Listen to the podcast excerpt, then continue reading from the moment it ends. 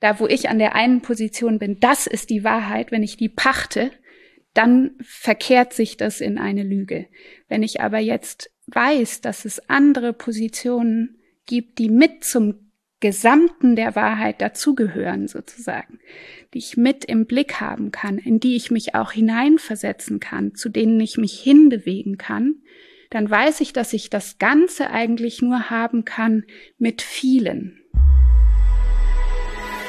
Herzlich willkommen beim Gedankengut Podcast mit Wolfgang Gutballett und Adrian Metzger im Dialog zu Fragen und Impulsen unserer Zeit. Schön, dass du dabei bist. Liebe Gäste unseres Gedankengut Podcasts, ich darf Ihnen heute vorstellen Frau Dr. Johanna Huck als unseren Gast. Deshalb starten wir ein bisschen verändert als bei anderen Gedankengut Podcasts.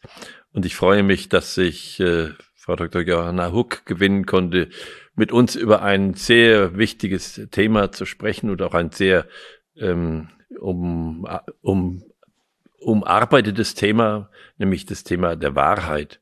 Frau Dr. Johanna Huck ist äh, Dozentin und äh, Mitgestalterin der Akademie, der CUSA Akademie wir kennen uns aus einer Zusammenarbeit heraus an einem Buch äh, und auch äh, durch, dadurch, dass ich mich für die Arbeit der CUSA Akademie sehr interessiere. Und dieses Buch darf ich Ihnen äh, vorstellen. Es ist ein Werdebuch. Wir haben noch ein zweites Werdebuch geschrieben. Das ist unser erstes Buch gewesen. Denkwanderung zur Selbsterkenntnis. Und das äh, ist in der Zusammenarbeit entstanden mit der CUSA Akademie. Dann steigen wir mal in diese Frage ein. Johanna, äh, was ist Wahrheit? Eine Frage, die ja äh, geschichtlich gut bekannt ist, beschrieben ist. Was ist Wahrheit? Ja, das ist äh, tatsächlich natürlich eine große Frage und eine wichtige Frage und eine Frage, die heute auch gar nicht so einfach äh, oder noch nie einfach zu beantworten war, aber heute ähm, noch weniger vielleicht, weil die Wahrheit selber eigentlich fragwürdig geworden ist, weil wir eigentlich an vielen Stellen sagen äh, oder es gesagt wird, wir können gar nicht mehr über Wahrheit sprechen. Äh, es gibt Wahrheit eigentlich gar nicht mehr. Und das ist natürlich ähm, trotzdem beziehen wir uns immer darauf, trotzdem sprechen wir über Wahrheit. Äh, und dieses, dass Wahrheit fragwürdig geworden ist, da finden wir jetzt in, in meiner Disziplin, in der Philosophie, äh, einen, ja, wie einen Protagonisten, der für diese Fragwürdigkeit steht, äh, Friedrich Nietzsche, der in seinem Werk äh, jenseits von Gut und Böse ähm, ja die die die mit einer Ouvertüre sozusagen beginnt dieses Werk, wo er diesen phänomenalen Satz schreibt, ähm, gesetzt, wir wollen Wahrheit, warum nicht lieber die Unwahrheit? Und er stellt sozusagen nochmal in Frage oder stellt die Frage, ja, was haben wir denn eigentlich an der Wahrheit? Warum eigentlich nicht lieber Unwahrheit? Ist das mit der Wahrheit nicht irgendwie eigentlich eine Illusion oder eine, ja, vielleicht irgendwie auch eine Selbstbeweihräucherung oder irgendwie ein, ein, äh, ja, womit wir uns selber etwas vormachen und womit wir irgendwie meinen, wir wären besonders schlau und besonders toll. Und äh, seitdem ist eigentlich Wahrheit wirklich ne, fragwürdig geworden. Und ich äh, denke, Nietzsche hat damit einerseits recht und andererseits ist natürlich die Frage, was passiert, wenn wir keine Wahrheit mehr haben. Oder wenn wir nicht mehr wissen, ob die Wahrheit wahr ist. Oder wenn wir das nicht mehr wissen. Ich meine, das ist ja eine sehr aktuelle Frage ja, auch. Das ist ja äh, so, dass wir im Augenblick uns dauernd der Unwahrheit bezichtigen hm. und dabei auch nicht mehr genau unterscheiden zwischen Lüge und Irrtum. Genau. Das sind ja noch zwei ganz unterschiedliche Nichtwahr- oder Unwahrheiten. Ja. Da haben wir jetzt einen neuen Begriff, Fake News, und wir gehen dazu über, äh, uns eigentlich nicht mehr richtig zuzuhören, so wie Augustinus gesagt hat, keiner von uns behaupte, er habe die Wahrheit gefunden. Lasst uns vielmehr unsere Auffassungen zusammenlegen, dann werden wir sie gemeinsam suchen können. Das ist jetzt nicht mehr so, so oft der Fall. Man hat mehr den Eindruck, dass wir dann gegeneinander vorgehen und uns der Unwahrheit bezichtigen, was ja ermöglicht, sich mit dem, was gesagt worden ist, gar nicht mehr auseinandersetzen zu müssen. Genau, also ich denke, das ist ein gutes Stichwort, diese Frage der Suche. Weil natürlich, wenn ich jetzt meine äh, Wahrheit gibt es nicht mehr, dann muss ich ja auch nicht mehr suchen, dann muss ich nicht mehr forschen, dann muss ich nicht mehr äh, mich, mich auf den Weg begeben. Und da ist, denke ich, da liegt ganz viel drin in dieser Frage, wie komme ich eigentlich wieder auf dieses Suchende, Fragende? Ja. Und in der Frage liegt ja eigentlich immer auch, ähm, mit enthalten, sozusagen unterschwellig, eigentlich einen Anspruch auf irgendetwas, was wahrhaftig sein kann oder was. Sonst müsste ich die Frage gar nicht stellen. Dann wäre dann wäre ich schon fertig, bevor ich überhaupt die Frage gestellt ja. habe. Und insofern ist zwar die Wahrheit problematisch geworden, fragwürdig geworden, aber genau dadurch stellt sich ja auch noch mal neu die Frage, was ist Wahrheit eigentlich? Und ich denke, was wir ähm, in jedem Falle sagen können, was schwierig ist, ist dieses, wenn jemand die Wahrheit, wie man so schön sagt, gepachtet hat. also wenn äh, jetzt irgendwie ähm, vermeint, also jemand meint, er wüsste, was die Wahrheit ist, und zwar ja. als eine festgestellte, definierte, in sich feste Vorstellung. Dann ist es natürlich schwierig. Weil genau, dann kannst du kommen und sagen, ja, aber ich habe eine andere äh, Vorstellung und eine andere Wahrheit. Und dann stehen wir uns gegenüber. Und jetzt ist ja die Frage, wie kommen wir in diese Bewegung, in diese Suchbewegung ja. wieder hinein? Dass wir nicht Meinungen einfach zu Wahrheiten erklären. Ganz genau. Äh, und äh, denken, was wir meinen, das müsste auch die Wahrheit ja. sein. Und in diesem, das genau, was August, Augustinus da angesprochen hat, mit dieser Haltung treten wir uns oft gegenüber. Hm. Und da gibt es ähm, eigentlich ein schönes Bild, was ich vielleicht mal schildern könnte.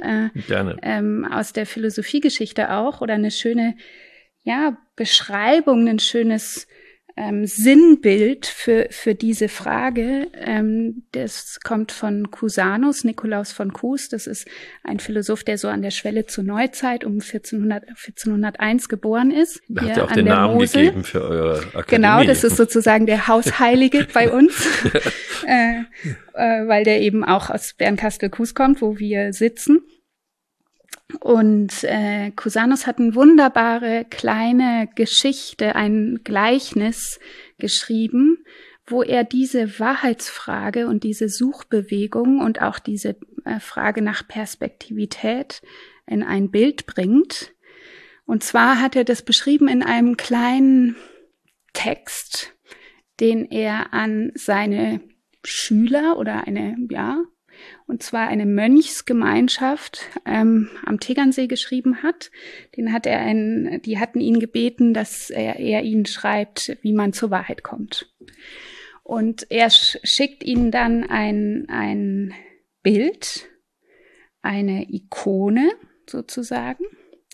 Das ist ein, eine Abbildung von einem Allsehenden. Und dieser Allsehende, das kennen alle, das ist wie dieser, Mona, der hat die, diesen Mona Lisa-Effekt. Also wie, das kennt man eben, wenn man ins Louvre geht zum, äh, zum Mona Lisa und alle stehen da drum herum und die äh, guckt eigentlich alle an. Und diesen Effekt hat die Ikone auch. Und der Cusanus sagt jetzt den Mönchen, bitte hängt dieses Bild bei euch an die Wand und stellt euch darum auf, drumherum im Kreis und schaut, was passiert. Und dann sagt er, und ihr werdet Folgendes feststellen.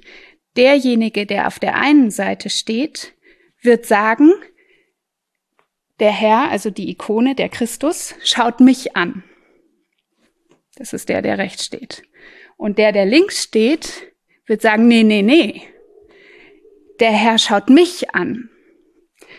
Und dann sagt Cusanus, und ihr werdet euch wundern. Und ich denke, dieses, das Wundern, ist eine wahnsinnig wichtige Bedingung genau für diese Frage, wie komme ich jetzt in Bewegung? Wir haben zwei widersprüchliche Aussagen Der eine meint, das ist die Wahrheit, der andere meint, das ist die Wahrheit. Und jetzt ist die Frage, könnt ihr euch wundern? Könnt ihr euch verwundern über dieses vermeintlich so widersprüchliche? Und wenn diese Mönche jetzt dahin kommen, sich zu verwundern, dann meint Cusanus, dann kommt ihr in die Möglichkeit, euch in Bewegung zu setzen und dann geht doch mal auf den Platz des anderen. Setzt euch doch mal in die Position dessen, der das Gegenteil behauptet. Geht doch mal dahin und schaut, ja, wie ist es denn da? Wie fühlt sich das an? Was sehe ich? Was nehme ich wahr? Und ihr werdet bemerken, der andere hat recht. Aber ich hatte ja vorher auch recht. Und dann sagt Cusanus ja, und jetzt bewegt euch doch noch mal um die Ikone in Bewegung drumrum. Und schaut, was dann passiert. Und ihr werdet feststellen, dass euch der Blick verfolgt. Und zwar nicht nur, wenn ihr von der einen Seite zur anderen lauft, sondern auch wenn ihr gleichzeitig von beiden Seiten sozusagen euch bewegt. Und immer wieder stellt Cusanus fest, und ihr werdet euch wundern. Also dieses Verwundern ist eben ein wesentlicher Teil für dieses in Bewegung kommen, dann das sich in die Position des anderen versetzen und eigentlich bemerken, dass ich immer nur ein Teil der Wahrheit oder der Wirklichkeit äh, habe von einer Position her. Und dieser Teil, der ist nicht falsch, der stimmt ja, aber es ist eben nur ein Teil. Und wenn ich diesen Teil absolut setze, dann wird es Lüge, dann wird es sozusagen. Also wenn ich meine, da wo ich an der einen Position bin, das ist die Wahrheit, wenn ich die pachte, dann verkehrt sich das in eine Lüge. Wenn ich aber jetzt weiß, dass es andere Positionen gibt, die mit zum Gesamten der Wahrheit dazugehören, sozusagen, die ich mit im Blick haben kann, in die ich mich auch hineinversetzen kann, zu denen ich mich hinbewegen kann, dann weiß ich, dass ich das Ganze eigentlich nur haben kann mit vielen, mit vielen Perspektiven gemeinsam. Das heißt, ich muss lernen, dass äh, ich in der Regel im praktischen Leben eine bestimmte Perspektive habe. Hm. Und äh, eigentlich sehen, dass ich durch die anderen Menschen die anderen Perspektiven hinzunehme. Und äh, ich, ich sage auf das Wort überlegen kommt eben daher, dass ich dann auf eine höhere Ebene komme. Weil ich erst, wenn ich alle Perspektiven akzeptiere, ich zum, zur Ganzheit komme. Hm und dass jede einzelne Perspektive nicht wahr ist in dem Sinne. Genau, auf jeden Fall nicht umfassend nicht wahr. Umfassend nicht. Wahr ist, ja. ja. Und dass sie, dass ich trotzdem die einzelne Perspektive ernst nehme als ein Teil, ja. als ein Aspekt. Äh, weil natürlich ähm, schütten wir das Kind mit dem Bade aus, wenn wir sagen, ja, weil es nur Perspektiven gibt, hat jede Perspektive Unrecht. Also dieses schon die, die Einzelperspektiven wahrnehmen, äh, ernst nehmen, aber immer dabei bemerken, sie ist nur ein Teil des Ganzen. Mhm. Dabei das, das im Blick behalten. Deshalb kann man auch sagen, immer wenn ich eine weitere Perspektive mit integriere, wird meine, meine Vorstellung etwas wahrer, obwohl man wahrer äh, nicht steigern kann. Genau. Aber in dem Sinne kann man es schon sagen. Und in dem Sinne, wo man sagt, ja, wir können uns, es gibt Wahrhaftigkeit, dann muss es ja auch die Steigerungsform des Wahreren geben. Genau, vertieft sich sozusagen die, mhm. die, die, die, die Wahrheit. Und jetzt können wir natürlich diese Perspektiven in Bezug auf andere Menschen, andere Positionen äh, nehmen, aber wir können sie ja auch nehmen im Zeitverlauf. Ja. Also wer kennt es nicht in einer Biografie, dass ich ein Buch mit 14 lese und dann ein dasselbe Buch mit äh, mit 28 wieder lese und ich ganz neue Dinge darin entdecke. Also auch da haben wir ja wie eine Vertiefung dessen, was was da ähm, ein Wahrheitserlebnis sein kann, ähm, was auch gewissermaßen perspektivisch ist, aber auf die auf eine Zeit, auf eine Entwicklung gelegt. Mhm. Ja, und im Leben, dass ich manchmal die Wahrheit in dem Sinn öfters vorgespiegelt bekommen muss, dass ich sie auch wichtig ernst nehme. Hm. Und dann wird es auch zu einem, ja, zu einer ernsteren oder, oder wichtigeren Wahrheit. Man kann natürlich diese, diese Wahrheit bezogen auf Erkenntnis ja. Gegenstände, das haben wir ja jetzt, also haben wir da etwas, ein Bild hängen und fragen uns, was sehen wir da? Also äh, wer, was erkenne ich da? Und ähm, jetzt ist aber natürlich auch die Frage, was zeigt sich eigentlich in dem beispielsweise in einer Biografie, wie ich handle? Kann sich da auch wie eine Form von, von Wahrheit zeigen? Also gibt es eine Möglichkeit, ähm, nicht nur eine wahre Erkenntnis äh, zu haben oder eine wahrere oder unwahrere, sondern äh, auch eine wahrere Tat zu tun. Das ist ja auch was, was, was dich sehr interessiert als Frage oder wo du immer wieder auch ähm, mit umgehst. Ja, ja, insbesondere durch, durch Bonhoeffer bin ich darauf aufmerksam geworden, dass äh, äh, und auch durch Goethe, dass ähm, es bei der Wahrheit nicht nur um diese Tatsache geht, sondern dass es äh, eigentlich darum geht, dass mit dieser Tatsache auch eine Fruchtbarkeit verbunden sein muss. Und Goethe treibt das ja so weit, dass er sagt, äh, was fruchtbar ist, allein ist wahr. Hm. Ähm, das ist ja eine, ein Erfassen der Wahrheit ganz aus der Zukunft heraus, ähm, wo ich sage, es ist eigentlich vorher geschehen, was nachher sich als wahr erweist. Mhm. Und ich kann es nur von daher beurteilen oder an den Früchten werdet ihr sie erkennen. Da ist ja auch in der Bibel schon dieser Hinweis darauf, dass nicht über das Gerede ich die Wahrheit finde, sondern ich, sie muss sich eigentlich zeigen. Mhm. Und Hannah Arendt macht ja nochmal deutlich, dass, dass dieser Wille zum Guten äh, immer verbunden sein muss, wenn es wahr sein soll. Mhm. Und das ist ja auch dieser Fruchtbarkeitsgedanke. Mhm. Wie siehst du das? Ja, das ist insofern spannend, als wenn du sagst, dass sich die, die Wahrheit eigentlich dann erst zeigen wird an den, an den Früchten, also sie von der Zukunft kommt, dass eigentlich da deutlich wird, nochmal ähnlich wie auch in dieser Perspektivitätsfrage, dass die Wahrheit etwas ist, worauf ich mich immer nur ausrichten kann. Also die nie, ähm, die ich nie als, als Ganze haben kann, besitzen kann. Und ich kann mich ja auf Wahrheit äh, ausrichten, auch in meinem Tun.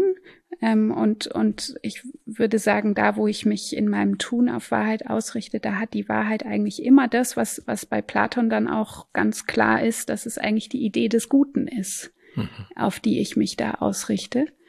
Ähm, und, und dass ich dadurch, wenn ich, wenn ich denke, ich richte mich auf etwas aus, was sich dann eigentlich aber erst manifestiert, wenn die Früchte der Tat äh, sich zeigen, dann habe ich wie ein, ein Ausrichten auf etwas, was ich noch nicht habe, aber wo ich sozusagen eine Verbindung aufnehme, eine Verbindlichkeit auch eingehe und dadurch eigentlich versuche, ja, wahrhaftig zu werden, sowohl in meinen Erkenntnissen als auch in meinen Handlungen. Ja. Und dann wird die Wahrheit was ganz Existenzielles und nicht so ein Gebilde. Genau. Und ich glaube, das ist das, äh, äh, was jetzt die Wahrheit auch retten kann und muss, diesen Begriff, wo er für uns unsicherer geworden ist, dass wir ihn geradezu erweitern und diese Aspekte mit hineinnehmen. Mhm. Und dann kriegt die Wahrheit noch einmal eine andere Bedeutung. Und ich glaube, was wichtig ist, was du gesagt hast, Johanna, dass es voraussetzt, dass wir in Bewegung sind mhm. und dass wir Suchende sind. Und in dem Augenblick, wo wir sagen, wir sind fertig, dann verlieren wir sie. Ja. Und das ist die große Gefahr, in der wir heute stehen, dass wir dieses Ringen, was mit dem Wahrheitsbegriff verbunden ist, dass wir das außer Acht lassen. Ich bedanke mich ganz herzlich für deine Erläuterung zu diesem Thema und bin immer dankbar, wenn wir über sowas sprechen können, weil es immer ein großer Gewinn für mich ist, wie heute auch wieder. Vielen Dank.